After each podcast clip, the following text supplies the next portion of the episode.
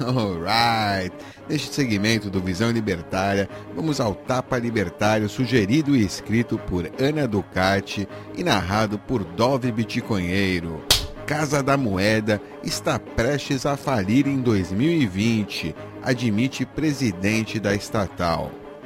Eduardo Sampaio, vaqueiro da copiadora de papeizinhos coloridos, vulgarmente chamada de Casa da Moeda do Brasil, admitiu que está prestes a falir em 2020 após fechar as contas no vermelho pelo terceiro ano consecutivo em 2019, com um déficit de aproximadamente 200 milhões de reais.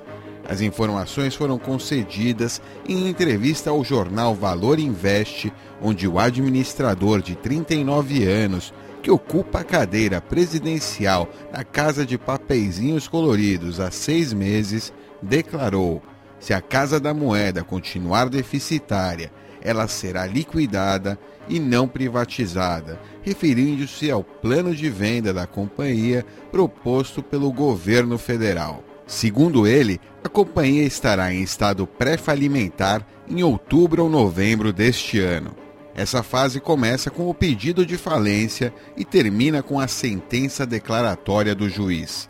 Como a crise que foi descoberta em 2015 devido à operação Vícios da Máfia Federal, que apurou a irregularidade de selos emitidos para a indústria de bebidas, na qual, como consequência, foi parada a produção que rendia um bilhão e meio de reais por ano, a falta de rentabilidade da máfia foi exposta. Em 2017, a máfia teve 117 milhões e 600 mil reais em prejuízo, segundo os registros. Já em 2018, o valor foi para 93 milhões e 300 mil. Entretanto, mais que dobrou em 2019, quando as perdas superaram os 200 milhões de reais. Ele continua: retirar benefícios gera resistência interna mas ter mais funcionários e com um custo acima do mercado torna difícil ter competitividade.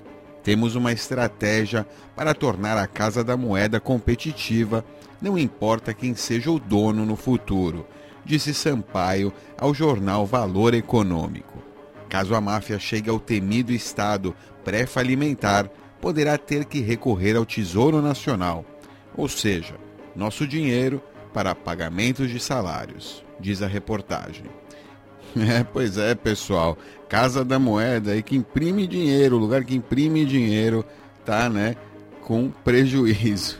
Impressionante a ineficiência estatal aí, fica cada vez mais claro com o Bitcoin tem um potencial grande aí para se fortalecer, porque não é mais lastreado em honestidade de político.